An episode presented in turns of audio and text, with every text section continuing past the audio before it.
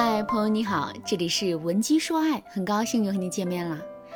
相信一直收听我们节目的小伙伴都知道，在很多期节目当中啊，我都有和大家聊过关于如何与男人沟通的这个事情。但是最近我发现很多人都在私信我，希望能够讲解一下怎么向男人提要求才不会被拒绝。那么今天我将会从男性的心理出发，通过一个实际的案例来帮大家分析如何科学的向男人提出需求。现在假设有一对夫妻，丈夫呢最近因为工作上的调动变得非常忙，经常是早出晚归，无暇照顾家里的妻子。那么时间一久，常常一个人在家的妻子心里就开始有了怨言，她希望丈夫能够多多的关心一下自己。可是妻子看着丈夫工作那么辛苦，她不想像那些爱作的女人一样大发脾气，从而引发两个人的争吵。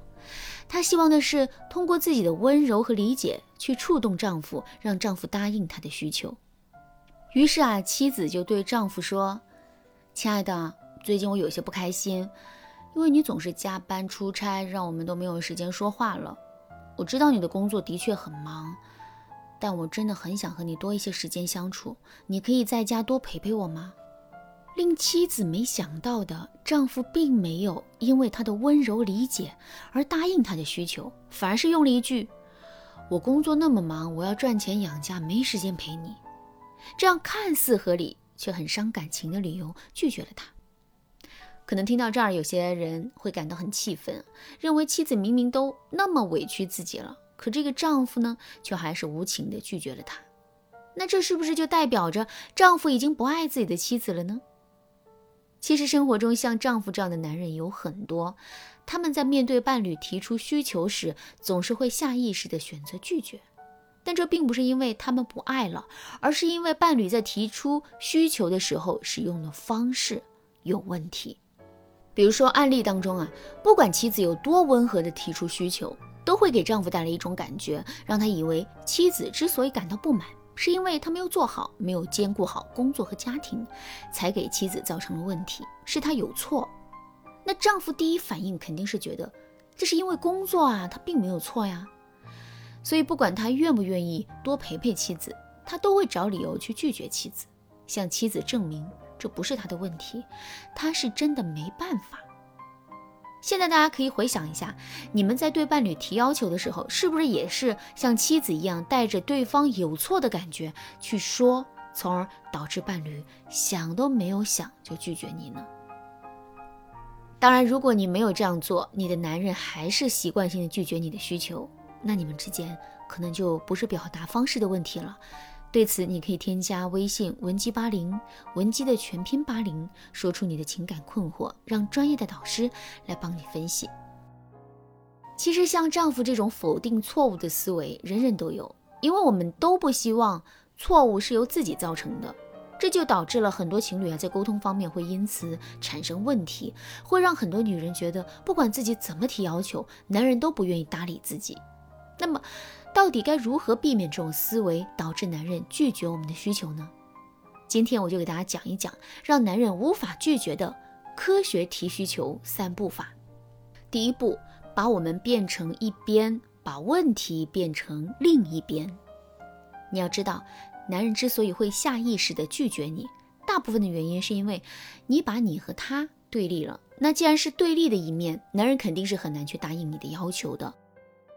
对此呢，你应该把你和他变成一边，把问题变成另一边，让他感觉到这不是他一个人的事，而是需要你们两个人共同去面对的问题。比如，针对案例中妻子的需求，你就可以换种方式去对丈夫说：“亲爱的，你看你最近工作好忙，都没空和我待在一起了，那你是不是很想我呀？其实我也很想你的。”要不我们一起想想办法，让我多陪陪你，这样你就可以好好工作，又可以随时看到我啦。你会发现，在这种表达中，当你把问题变成你们两个人共同的目标时，你和男人就成了一个整体。这样既可以避免把问题放在你们两个中间去争论到底谁错，男人也很难去拒绝你的需求了。第二步，少翻旧账，把问题放在现在该怎么做上。很多女人啊，在提需求的时候很容易翻旧账，一开口就是过去你是怎么样，现在你又是怎么样。她们想通过对比来让男人意识到他的不足，逼迫他去改变，或者是答应女人的要求。但这样的沟通方式往往会造成副作用，男人要么就是十分厌恶，不但拒绝，还会跟你大吵一架；要么就是假意答应，但心里却没有真正的想去做。所以我们在提要求的时候，一定要少翻旧账，多把注意力放在问题本身上来。比如说，想要男人来接你下班，你就千万别说，以前每天晚上我加班，你都会主动来接我，现在你就懒了，一点也不愿意来接我下班。那男人在听后肯定是不舒服的，他或许会回怼你说：“那你过去对我还是那么温柔呢，现在动不动就大声吼我，我还没说你呢。”你看，当你在提需求的时候翻旧账，只会让你们一直讨论过去的事情，而不会对现在有任何改变。对此，你应该说：“亲爱的，今晚你来接我下班呗，我有些怀念你以前来接我下班了。那时候你傻傻的连我们公司的地址都搞错了，白白在别人公司楼下等了一个小时，真是傻的可爱。这样一来，你把问题啊就集中在了他来接你下班的这件事情上。”再加上过去甜蜜的回忆，我想没有哪个男人会煞风景的在这个时候拒绝你了。第三步，少谈问题，多谈能力。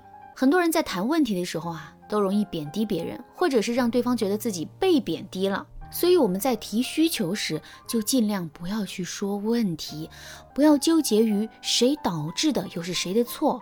我们应该把重心放在能力上，让对方知道他是有能力去接受你的需求的。比如说最开始的案例当中啊，妻子对丈夫说：“我不开心，因为你总是加班出差。”这句话虽然不是指责，但是丈夫听起来也许会觉得有点刺耳。他甚至猜想妻子现在是不是在嫌弃他呢？认为他加班出差是一种错。那丈夫当然会觉得很委屈了。他心里可能会想：没钱的时候你希望我拼命赚钱，等工作忙了你又嫌我没时间陪你，我真是太累了。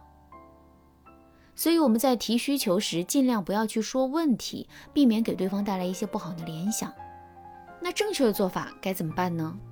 我们可以从丈夫的能力出发，肯定男人对家的付出。你可以这样说：“亲爱的，你工作那么忙，让我有些不开心。我不开心的是，你每天起早贪黑，多么不容易啊！你为这个家付出了这么多，可我还每天想着多一点时间跟你相处。你说我是不是有点不懂事？”